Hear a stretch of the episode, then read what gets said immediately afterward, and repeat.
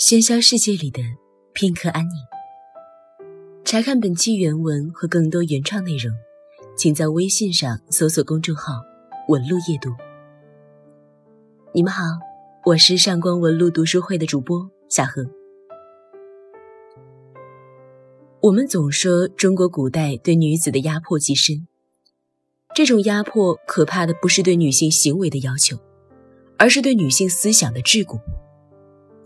在对女性的物化成为普遍的社会思潮之时，女性便自愿成为了男权社会的附属品。嘴上讲着三从四德，心中向往成为高尚的贞洁烈女。明明婚姻不幸，却依旧认为宁死不改嫁是英雄豪杰的行为。在性别问题上，中国最深刻的根源就是，往往女性才是性别歧视的卫道士。那个贞洁牌坊没有立在社会上。而是立在了女性心里，认为自己捍卫了中华传统文化，保持着中国女性的洁烈之美。但其实我们一直对中华传统的概念有点误解。如果你看唐代壁画，就能轻易发现，中国文明其实有着非常开放、自由、和谐、浪漫的种子。女子酥胸半露、青龙薄纱，和男子在酒肆围桌而坐。那就是非常日常的事情。一直到了宋代，姑娘们的好日子才算到头了。哪怕是李清照曾写出过“生当为人杰，死亦为鬼雄”这样的豪情万丈的词，人们对她的刻板印象依旧是愁愁愁，没有老公的日子真发愁。不过，同样是宋代女词人。朱淑珍的才情虽然经常被拿来和李清照对比，但他们的人生故事却截然不同。李清照能喝酒，朱淑珍更甚。不仅如此，她还离过婚，有可能还出过轨。《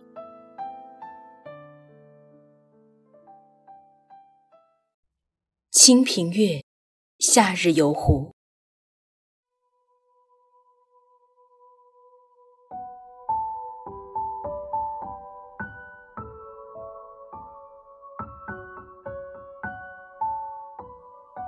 脑烟缭路，留我须臾住。携手藕花湖上路，一霎黄梅细雨。娇湿不怕人猜，何依睡到人怀？最是分谢时候，归来揽棒妆台。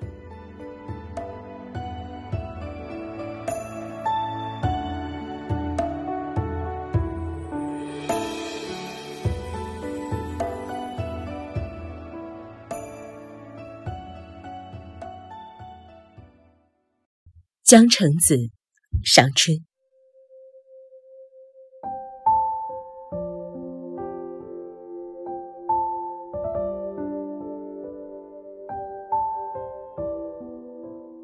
斜风细雨作春寒，对樽前忆前欢。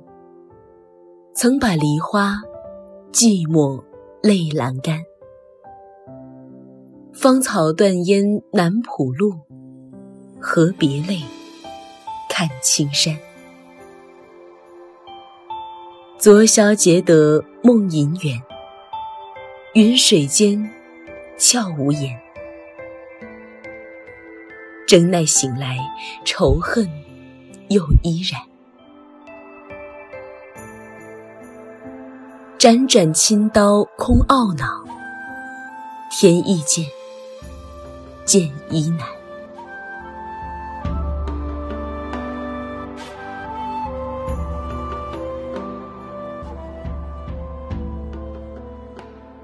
相传，朱淑珍应该是官宦人家的小姐，自幼聪慧，才情过人。而后听从父母之命，又嫁给了一名官吏。但是朱淑珍的婚姻生活并不幸福，她和丈夫两个人完全不能相互理解。于是，朱淑珍抱怨道：“鸥鹭鸳鸯作一尺，须知羽翼不相依。”东君不与花为主，何以修生连理枝？我们俩都不是一个品种的鸟，上哪儿去比翼双飞呢？认清现实的朱淑珍不再对婚姻抱有幻想，但也不准备向现实妥协。于是便有了“娇痴不怕人猜，何一睡到人怀”这样的场景。朱淑珍的骨子里有种反抗的精神，别人避之不及的污言秽语，她却写成了千古佳作。也许那时候的朱淑珍虽然不懂得喊出男女平等的口号，但她一定觉得，对于幸福的追求无分男女，对爱的渴望无损道德。但率性洒脱的朱淑珍还是输给了生不逢时。他最终在婚姻的阴影下郁郁而终。在他死后，父母把他所写的淫词艳曲付之一炬。如今的存稿乃是后人整理所得。社会践踏，婚姻不幸，父母不解。朱淑珍在这样一个压抑的环境中挣扎，死后还被杨慎批为不贞，这骂名一背就是千年。但朱淑珍只不过是当时扭曲社会的一个牺牲品而已。如果评价朱淑珍，大概离不开“酒色财气”这四个字。她是可以和李清照比肩的千年大词人。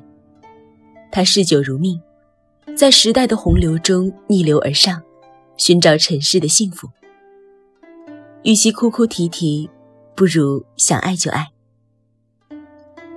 朱淑珍可以说是凭借一己之力，在南宋文坛杀出一片艳色。无论是李清照还是朱淑珍，都证明着中华女性的思想，从未真正被社会的不公压垮过。